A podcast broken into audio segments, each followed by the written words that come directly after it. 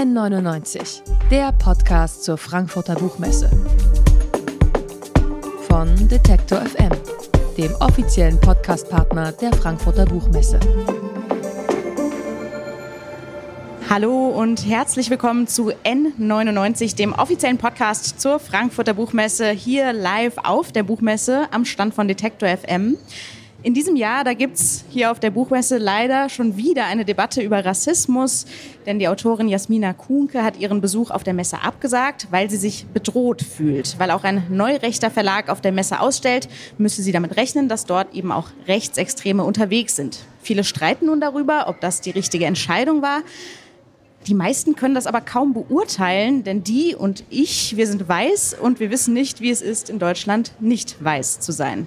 Ich weiß zwar theoretisch, dass nicht weiße Menschen in Deutschland Rassismus zu spüren bekommen, aber wie sehr, das kann ich dann im Einzelnen nur vermuten.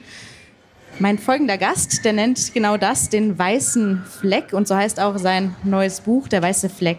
Darin möchte Mohammed Amjahid eine Anleitung zu antirassistischem Denken geben. Wie das aussehen könnte, diese Anleitung. Darüber sprechen wir jetzt. Mohammed Amjahid, ich freue mich sehr, sitzt nämlich neben mir hier. Schön, dass du da bist. Hallo. Hallo, danke für die Einladung. In deinem Buch, da schreibst du sehr eindrücklich, dass du dich als nicht weißer Mensch in Deutschland nicht sicher fühlst und wie wichtig auch Safe Spaces sind, in denen man eben keine Angst haben muss vor rassistischer Gewalt. Wie hast du jetzt diese Absage wahrgenommen von Jasmina Kuhnke? Dazu eine kleine Ergänzung, weil ich glaube, Jasmina Kuhnke fühlt sich nicht bedroht, sondern sie wird bedroht und auch teilweise sehr konkret aus den Kreisen von diesen vermeintlichen Verlagen, was ja eigentlich nur ein Netzwerk von Neonazis und Rechtsextremisten darstellt, das hier auf der Buchmesse einen Raum bekommt. Deswegen bin ich auch so konsequent und nenne die Frankfurter Buchmesse Nazi-positiv, weil diese Sache mit dem, mit der Meinungsfreiheit, wir dürfen doch hier alle irgendwie sagen, was wir wollen, hm. endet in dem Augenblick, wo einige Menschen die Existenz von verletzbaren Minderheiten in Frage stellen oder mit Gewalt beenden wollen. Und deswegen ist eine Buchmesse, die Nazis einlädt oder hier gewähren lässt, eine nazi-positive, nazi-liebende Buchmesse.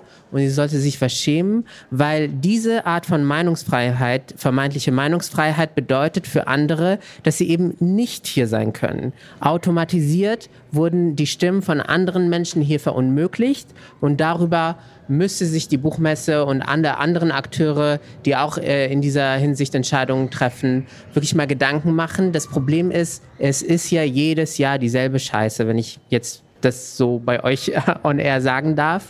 Und Darfst du? man äh, fragt sich auch, voll traurig, dass das das Verständnis von Meinungsfreiheit ist, hier in Frankfurt zumindest. Äh, in Leipzig ist es ja auch ein großes Problem. Und deswegen traurig, traurig. Ähm, aber man kann ja zum Beispiel mein Buch dazu lesen und dann hoffentlich auf andere Gedanken kommen. Aber ähm, es ist eigentlich eine Schande. Ja, anders kann ich es nicht formulieren.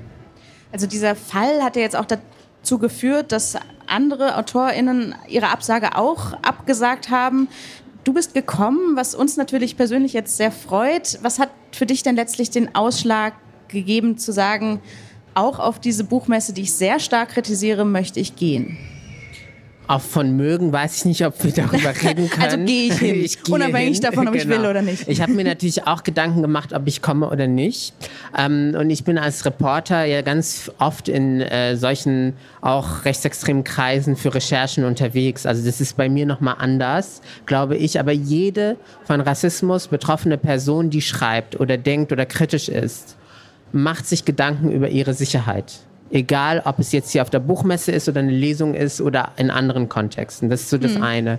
Das zweite, ich hatte heute wirklich nur ganz cute, tolle äh, Einladungen und saß dann äh, gerade noch auf einer anderen Bühne bei Amnesty und habe über ähm, sogenannte Meinungsfreiheit und äh, rote Linien gesprochen, warum man mit Nazis nicht reden sollte. Und ich fand es für mich inhaltlich ein bisschen komisch, wenn ich das absage.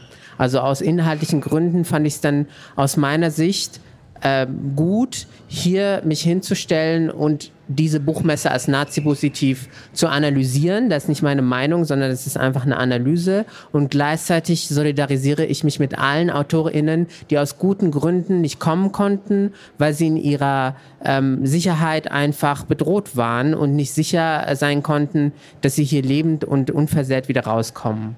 Weil nochmal, ich war da oben, ich kenne diese Nasen, es sind Rechtsextremisten, die sind gut in Europa vernetzt, in Italien, in Österreich, in Deutschland. Sie machen Bücher, wo der Holocaust geleugnet wird. Sie sagen, dass bestimmte Minderheiten nicht existieren sollen. Das ist keine Meinungsfreiheit, das ist Gewalt und das sollte man wirklich boykottieren.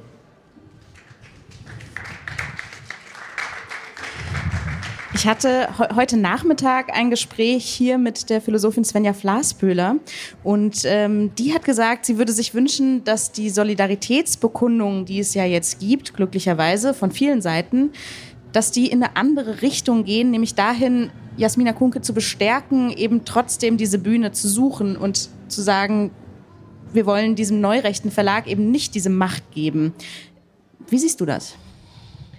Also erstmal solidarisiere ich mich mit Jasmina Kunke, weil sie natürlich ähm, einfach sich um ihre Sicherheit, die Sicherheit ihrer Familie kümmert und sie zu bestärken, indem man ihr sagt, aber komm trotzdem und vielleicht kriegst du eine Faust ins Gesicht, finde ich natürlich ein bisschen schwierig. Ähm, wie gesagt, sie fühlt sich ja nicht bedroht, sondern sie wird bedroht. Mhm. Und ich glaube, die Solidarität besteht darin, dass wir hier, und das machen wir ja jetzt auch, ähm, nochmal grundsätzlich über Meinungsfreiheit und das komische Verständnis davon bei den Entscheidungsträgern dieser Buchmesse reden. Und ich habe heute Morgen, ich bin ganz früh aufgestanden und ich habe ähm, und ich habe gelesen, äh, dass einige Leute, die hier in der Buchmesse rumlaufen, einige Kolleginnen auch, sehr traurig sind und es schade finden, dass wir jetzt wieder über Rechtsextreme und Rassismus sprechen. Dabei gibt es so viele andere tolle Themen auf der Buchmesse und das ist aber auch ein Privileg.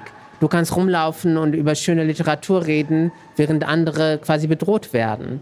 Und es suchen sich rassifizierte, migrantisierte Menschen nicht aus, über Rassismus zu sprechen. Ihnen wird es aufgedrückt. Und in dem Fall von der Entscheidungsfindung der Buchmesse. Aber ich würde auch gerne über andere Dinge sprechen. Aber es sind existenzielle Fragen, die wir hier verhandeln. Und solidarisch ist es erstmal Jasmina Kunke und die anderen AutorInnen, die auch abgesagt haben, ähm, zu umarmen und zu sagen, was braucht ihr eigentlich? Hm. Liegt ja vielleicht auch eine Macht darin, abzusagen und dann dadurch einen Druck aufzuüben, weil sich das einfach wahrscheinlich nicht über Jahre trägt, dass es immer wieder diese Debatte gibt für die, für die Institution Frankfurter Buchmesse. Was sich geändert hat, ist der Widerstand der Diskursive und die Kritik diese rechtsextremen Verlage waren ja, sie sind ja nicht zum ersten Mal da. Also es ist ein anderer Verlag als vor zwei Jahren, aber. Aber sie wechseln sich ab und es sind die Akteure, die hier und da rumhüpfen. Und jetzt peu à peu kommen halt mehr kritische Stimmen dazu, die sagen, so geht das nicht. Vorher hat, also es ist auch deswegen einfach für eine Autorin wie Flasspöhler zum Beispiel zu sagen, die soll doch einfach mal kommen und wir reden darüber. Und ich finde das ein bisschen zu vereinfacht tatsächlich, weil ähm, viele ein Privileg ist es, sich mit seinen Privilegien nicht auseinandersetzen zu müssen.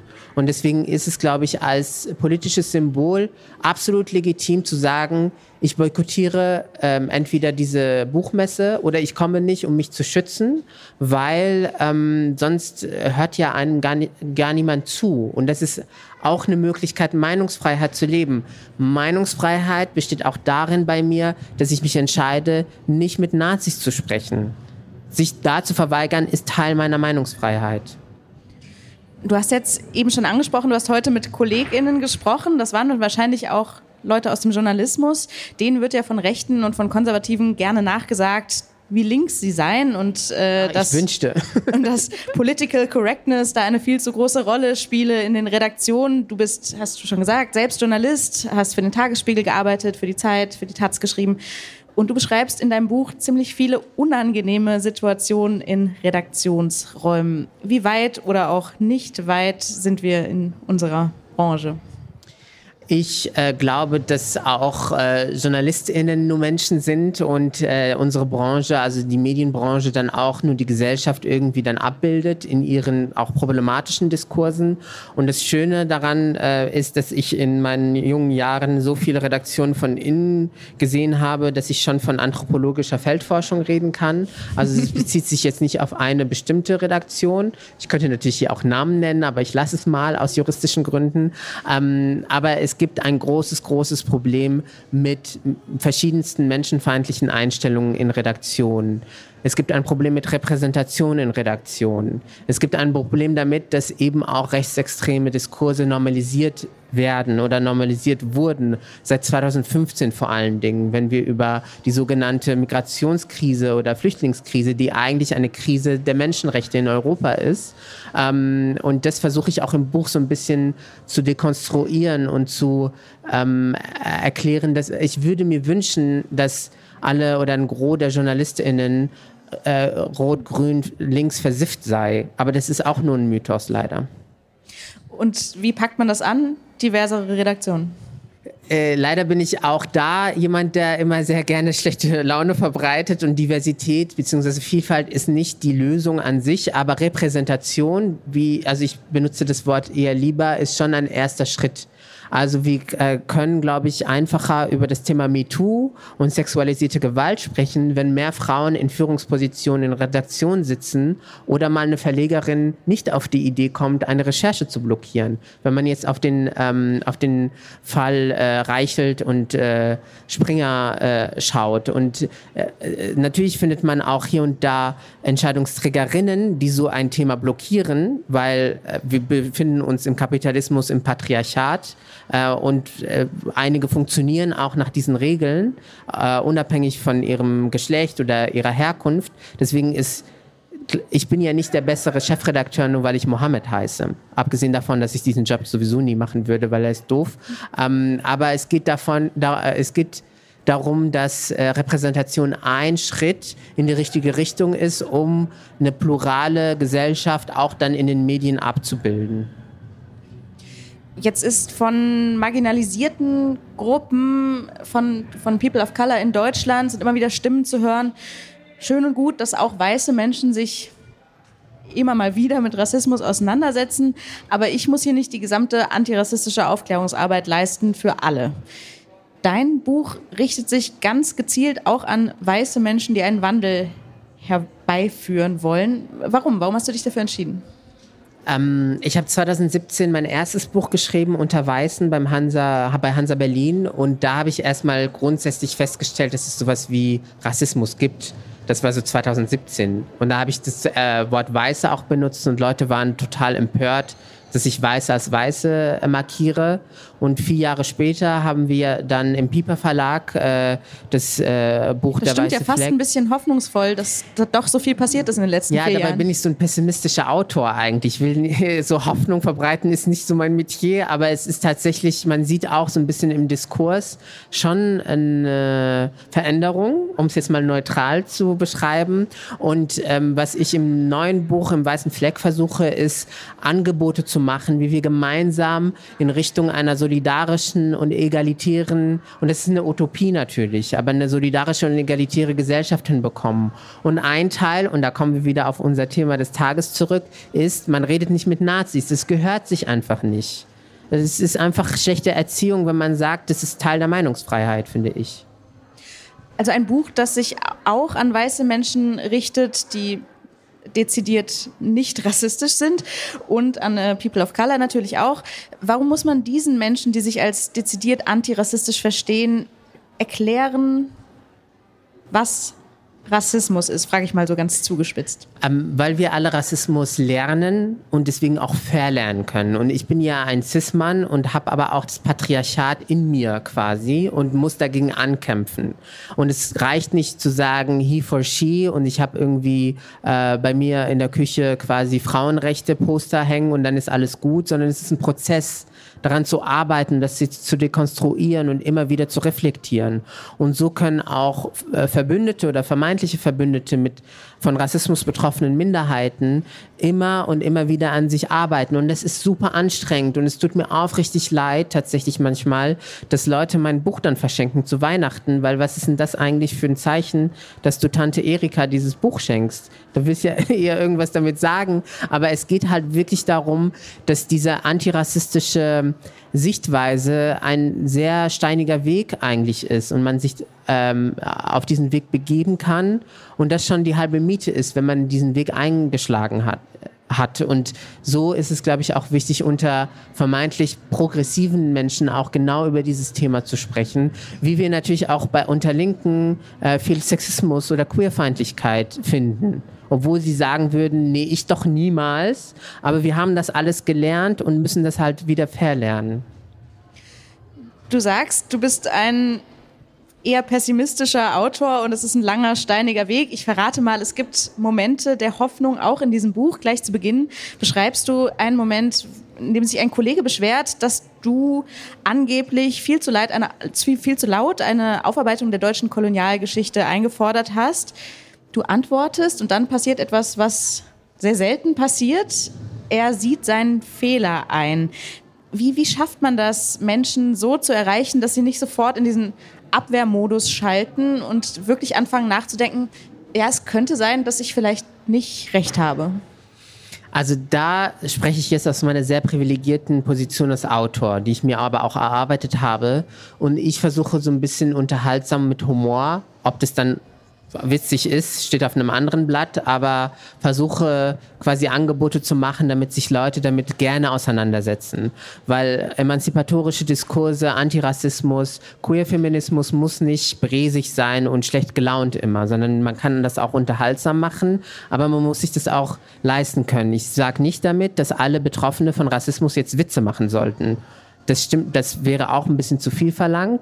Und so versuche ich Angebote zu machen und merke, dass das auch angenommen wird auf der anderen Seite. Nicht immer, aber ähm, manchmal lesen dann halt die Leute, lachen darüber und überlegen, ach, vielleicht ist es doch wichtig, zum Beispiel deutsche Geschichte anders zu denken und aufzuarbeiten. Und so ist es total wichtig, auch nochmal all diese Inhalte in verschiedene Formate zu packen und zu sagen, dass äh, Kulturproduktion, dass Musik, dass äh, ähm, Mainstream-Radiosender äh, zum Beispiel auch einen Teil daran haben können, diese Angebote zu leisten, sodass sich alle Menschen, die das machen wollen, auch damit auseinandersetzen können ich fühle mich fast ein bisschen geehrt, dass wir als Mainstream-Radiosender, als kleiner Nischensender, als Mainstream-Radiosender gelten. ähm, du hast den Witz angesprochen, ein bisschen, ja, witzig vielleicht nicht, aber manchmal unfreiwillig komisch ist ein Wettbewerb, den du beschreibst in Deutschland, der häufig geführt wird, wer denn eigentlich das größte Opfer ist. Mhm. Opfer-Olympiade nennst du das. Was steckt da dahinter? Äh, Beispiel ist, wenn sich irgendwelche Kolumnisten hinsetzen und ihre Kolumne schreiben, dass sie nichts mehr schreiben können. Wie absurd ist das eigentlich? Also dich lesen 500.000 Leute und du schreibst, dass du nicht mehr sagen kannst, was du sagen möchtest. Also das ist quasi so eine Opferolympiade, die, glaube ich, sich so ein bisschen eingebürgert hat im deutschen Diskurs. Ich kann mich, ich bin ja jetzt nicht mehr der Jüngste, also ich kann mich noch an Zeiten erinnern, wo es in Lebensläufen eigentlich ganz cool war oder wichtig war. Und ich war noch im Yachtclub und ich war noch in, äh, im Austausch äh, in den USA und ich habe das noch gemacht und das noch gemacht. Und mittlerweile sehr viele, auch privilegierte Menschen so denken, ah, ich muss mich als Opfer inszenieren, damit ich Förderung bekomme. Und ich so, Dude, hier, nimm meine Opferrolle. Ich will gar nicht Opfer sein. Sag doch einfach, dass du verletzbar bist und irgendwelche, dein Leben ist ganz schwierig hier. Nimm du, sag das, das ist kein Problem, dass du nichts mehr sagen darfst. Meine Güte. Ähm, was ich machen möchte und was, glaube ich, ganz viele andere Betroffene machen wollen, ist Selbstempowerment. Und zu sagen, aus dieser Opferkonkurrenz rauskommen und eigentlich ähm, die Situation analysieren und auch ein bisschen spiegeln, dass es absurd ist, dass es diese Olympiade eigentlich gibt, weil die führt auch zu überhaupt nichts. Ist das quasi eine Sache von weißen Menschen bei dieser Opferolympiade mitzumachen? Äh, nee, das ist auch eine Sache von Männern, glaube ich, im Patriarchat, dass die sich oft auch als das ein gutes Beispiel ist MeToo und da hat mir mal einer gesagt, ja, man darf auch gar nicht mehr flirten heutzutage. Und ich so, warum? Ja, man muss äh, jetzt die Frauen fragen vorher, ob sie Sex haben wollen. Ich so, was ist das für ein Rumopfere? Natürlich fragst du, natürlich Einvernehmen und Consent ist total wichtig bei Sex zum Beispiel. Aber sich dann als Opfer zu stilisieren, dass man nicht mehr flirten kann, ist halt so ein bisschen Opferolympiade aus meiner Sicht. Und das machen nicht nur weiße Menschen, das machen auch ähm, gut situierte reiche Menschen zum Beispiel, dass sie irgendwie klagen, dass alles teurer wird, aber dabei geht es ihnen finanziell total gut. Und so kann man das in verschiedensten Kategorien auch denken und nochmal dekonstruieren und so ein bisschen auch so darstellen, dass es hoffentlich amüsant ist und die Leute dann ins Grübeln kommen. Du hast es eben schon angesprochen bei dieser Opfer-Olympiade. Da mischen auch jede Menge weiße Menschen mit, die real nicht wirklich was zu verlieren haben. Und die schmücken sich in Deutschland auch gerne, schreibst du, mit der Aufarbeitung der Shoah über die deutschen Kolonialverbrechen wiederum wird nicht so viel gesprochen, gerne mal geschwiegen. Woher kommt, was denkst du, woher kommt dieser ja ein bisschen merkwürdige Umgang mit deutscher Schuld?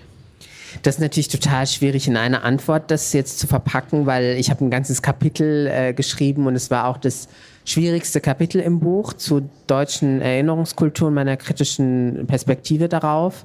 Aber ich glaube, ein Kern der Sache ist, dass äh, viele in Deutschland wieder gut werden wollen also so, keiner hat, trägt ja jetzt heute zum Beispiel in dieser Halle, ich hoffe, ich weiß nicht, ich sehe sehr viele junge Gesichter oder ich bleibe jetzt mal bei dir, du trägst ja nicht die persönliche Verantwortung für deutsche Geschichte. Ich kann ja nicht zu dir kommen und sagen, ich mache dich verantwortlich für das, was äh, Nazi-Deutschland gemacht hat.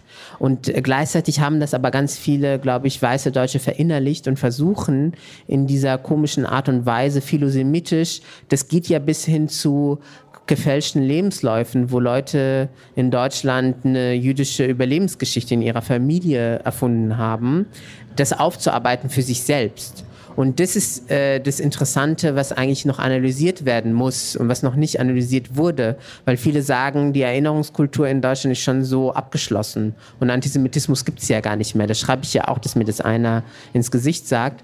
Und eigentlich müssen wir mehr über deutsche weiße Identität sprechen weil das ist heilsam, glaube ich, und kann dafür sorgen, dass wir uns auch mehr kritisch und selbstkritisch mit der Geschichte und der Gegenwart dieses Landes auseinandersetzen können. Hat das Sinn gemacht? Ich weiß nicht. also ich hoffe, würdest du das Kapitel dazu bitte lesen einfach. also es ist tatsächlich ein bisschen unfair die Frage jetzt in 45 Sekunden. Oh Gott. Fass mal deutsche Erinnerungsgeschichte und wie, wie wir es besser machen können ähm, zusammen. Äh, würdest du sagen, es braucht dann eigentlich langfristig doch ein, ein weiße Deutsche mit großem W? Ach so, also wenn weiße Deutsche mit großem W zusammenkommen in einem Plenum und dann so genannt werden wollen, dann ja klar. Also, aber es ist ähm, mit einem großen W wäre es ja eine Selbstbezeichnung, aber ich glaube, was es braucht, ist eine ehrliche Selbstreflexion und zu sagen, wir müssen mal über die eigene Privilegierung sprechen, obwohl keiner, wie gesagt, persönlich die Verantwortung für die Strukturen trägt, in denen wir uns halt bewegen. Die Strukturen sind über 500 Jahre gewachsen, sorgen jetzt dafür, dass eine Autorin hier nicht auf der Buchmesse erscheinen kann, weil die Nazis hier als Meinungsfreiheit äh, äh, geframed werden. Und diese Privilegien und Strukturen nochmal zu hinterfragen, das braucht es. Und wenn es dann weiß mit großem W ist, dann ja, warum nicht? Viel Selbstreflexion ist, kann heilsam sein. Ähm, wer gar nicht einsehen möchte, dass Rassismus überhaupt ein Problem ist, da sagst du ganz klar, der soll sich einfach raushalten der Debatte und der soll auch keinen Raum kriegen. Talk auch to darum, my hand. Hm? Talk to my hand, quasi. ähm, so wird ja auch argumentiert in, in Bezug auf den rechten Verlag hier, hier auf der Buchmesse. Würdest du sagen, diese viel beklagte Filterbubble, die ist eigentlich besser als ihr Ruf, weil man sich eben nicht dauernd rumschlagen muss mit doofen Meinungen? Also wenn Filterbubble be bedeutet, dass wir uns auf grundsätzliche Menschenrechte verständigen, dann bin ich für Filterbubble, um ganz ehrlich zu sein. Also da ist es auch nochmal die Frage, welche Definition und welche rote Linien wir einziehen und sagen bis hierhin und nicht weiter. Und deswegen ist es total wichtig, einmal nochmal zu betonen, dass äh, die Buchmesse das Hausrecht hat. Und sie könnte auch sagen, dass wir hier keine Holocaust-Leugnung haben wollen, aber sie will das nicht. Sie will ja raus aus ihrer vermeintlichen Filterbubble. Und ich da aber hinterfrage, was sind eigentlich die Standards und wo sind für euch die ähm, roten Linien? Also was muss eigentlich geschehen, damit jemand in der, bei der Buchmesse sagt, das geht nicht in unserem Programm? Das können wir nicht vertreten, dass hier jemand äh, Bücher verlegt zum Beispiel, wo ganz klar auf, aufgefordert wird, Menschen zu töten. Also das mhm. passiert ja jetzt. Und deswegen ist es, glaube ich, manchmal ganz okay zu sagen, ja, man kann alles sagen von mir aus und niemand kann niemandem den Mund verbieten, aber gewisse menschenrechtliche Standards müssen dann doch sein und darauf können wir uns im Dialog auch verständigen, glaube ich. Wenn wir jetzt mal weggehen von den ganz hart Rechten zu den nur so ein bisschen Rechten, die ja auch oft doofe Meinungen haben, wie zum Beispiel, ja, was ist denn so schlimm daran, wenn du gefragt wirst, woher kommst du, was soll das denn, stell dich mal nicht so an, Snowflake und so weiter da gibt es ja auch einen Diskurs darüber, dass man, dass viele einfach keinen Bock mehr haben auf diese Art von Auseinandersetzung. Aber da würdest du sagen, das ist was grundsätzlich anderes als das Nazi-Problem. Ja, auf jeden Fall. Und natürlich, ähm, wie gesagt, also meine Fallhöhe über das, was ich schreibe, da geht es um äh, Rechtsextremisten, um Polizeigewalt, um wirklich existenzielle Fragen für, für verletzbare Minderheiten. Und diese Debatte, darf ich dich fragen, woher du kommst und so. Ich denke so, okay, gut, darüber können wir sprechen, aber die Fallhöhe ist da, wenn ich an der Bar sitze und du fragst mich als erstes, woher ich komme, dann, und das soll ein Flirt sein, dann hast du halt verloren, so. Dann drehe ich mich um und gehe. Jetzt nicht du, also allgemein. Ja, äh, ähm, äh, und die, die, man denkt ja immer, ach, das darf man nicht mehr sagen und äh, diese äh, sehr ähm, zweifelhafte und nicht so gut schmeckende Paprikasauce darf man jetzt nicht mehr Z-Soße nennen und das N-Wort darf man nicht mehr sagen. Ach, und die wollen alle in Watte gepackt irgendwie durch die Welt laufen. Das ist nicht die Fallhöhe. Die Fallhöhe ist, dass die Nationalsozialisten, ähm, dass die Nationalsozialisten das Z-Wort, also das Z für das Z-Wort auf Sinti und Romnia tätowiert haben und sie haben sie dann in die KZs geschickt. Das ist die Fallhöhe. Und deswegen müssen wir über rassistische Sprache sprechen. Und die Fallhöhe ist, dass es rechtsextreme ähm, Netzwerke in der Polizei gibt. Ich rede nicht so über einfach aus Spaß über Polizeigewalt, sondern es gibt ganz konkrete Gefahren für verletzbare Minderheiten und es sind existenzielle Fragen, die sich stellen und deswegen müssen wir darüber reden und nicht, weil ich gerade so lustig bin und äh, ja, ich verbreite gerne schlechte Laune, aber es geht wirklich hier um, es klingt so ein bisschen pathetisch, aber es geht, es geht ganz oft um Leben und Tod. Ist das ein Problem, dass unter dem Begriff Rassismus dann oft gleich alles zusammen verhandelt wird? Also von woher kommst du bis zu Polizeigewalt, realen Morddrohungen, Gewalterfahrungen, die People of Color in Deutschland machen, machen müssen? Ja und nein, weil das ist ja auch zusammenhängend. Also diese Mikroaggression tatsächlich, die gehen ja dann auch über, die ähm, äußern sich in Vorurteilen zum Beispiel und jemand, der diese Vorurteile mitnimmt in die Polizei und dann mit dem Gewaltmonopol ausgestattet wird, der spielt es dann aus. Also deswegen, es hängt schon zusammen, aber es ist, glaube ich, total wichtig, da ähm, differenziert nochmal drauf zu schauen und nicht alles zusammenzurühren. Das äh, passiert tatsächlich oft auch in, im digitalen Raum. Ähm, ich berichte über äh, eben Polizeigewalt und in meinen äh, Druckos bei Instagram diskutieren dann die Leute, ob man das N-Wort äh, jetzt diese Schaumküsse so nennen kann oder nicht. Und ich so denke, ja, das ist auch eine wichtige Debatte, aber äh, die Dringlichkeit ist für mich einfach äh, wichtig und die Prioritätensetzung ist wichtig. Und natürlich ist es mh, immer frustrierend, dass manchmal so Debatten von vor fünf Jahren immer wieder aufploppen und man denkt, das haben wir doch schon diskutiert und eigentlich gibt es die fünf Bücher, die man dazu lesen könnte. Aber es ist auch Teil meiner Arbeit, immer wieder darauf dann zu verweisen und zu sagen, Leute haben sich dazu Gedanken gemacht und wenn du wirklich über Identity zum Beispiel oder Multikulti von mir aus dir Gedanken machen möchtest, da gibt es die und die Bücher, die und die AutorInnen, die dazu gearbeitet haben. Aber lass uns jetzt mal hinsetzen und wie gesagt über ähm, rechtsextreme Netzwerke in der Polizei mhm. reden. Also unter dem Label Rassismus werden ganz viele vielschichtige Probleme verhandelt. Es lohnt sich, differenziert damit umzugehen. Das Dankbare an deinem Buch ist ja, dass nicht nur Fragen gestellt werden, sondern auch ganz konkrete Antworten gegeben werden. Es gibt zum Schluss 50 Tipps, die man beachten kann, um antirassistisch zu handeln. Zum Beispiel die eigenen Privilegien zu hinterfragen, sowohl die Leistungen als auch die Probleme von nicht weißen Menschen anzuerkennen. Und dann natürlich der einfachste und zugleich schwierigste Tipp vielleicht, sei kein Rassist. Hm. Zum Schluss noch zum Schluss vielleicht noch noch ein Tipp, mit dem ja vor allen Dingen die weißen Menschen da draußen vielleicht einfach mal anfangen können. Mit Nazis nicht sprechen. Punkt. ein kurzer und sehr also soll ich noch weiterreden? Ich kann auch Monologe halten, falls es noch Sendezeit gibt. Das Nee, ist nicht ich glaube, das das, ist ganz gut in der Eindeutigkeit und wir haben ja tatsächlich auch schon ein bisschen darüber gesprochen, was du eventuell damit meinen könntest jetzt hier in diesem Kontext. Also, ne? Mohamed Amjahid zu Gast bei Detektor FM auf der Frankfurter Buchmesse. Sein Buch Der weiße Fleck, eine Anleitung zu antirassistischem Denken, ist erschienen im Piper Verlag. 224 Seiten kosten 16 Euro. Könnt ihr gerne alle an Tante Erika verschenken oder am besten gleich selbst lesen. Mohamed, vielen Dank für das Gespräch. Schön, dass du da warst. Danke für die Einladung. N99, der Podcast zur Frankfurter Buchmesse. Von Detektor FM, dem offiziellen Podcastpartner der Frankfurter Buchmesse.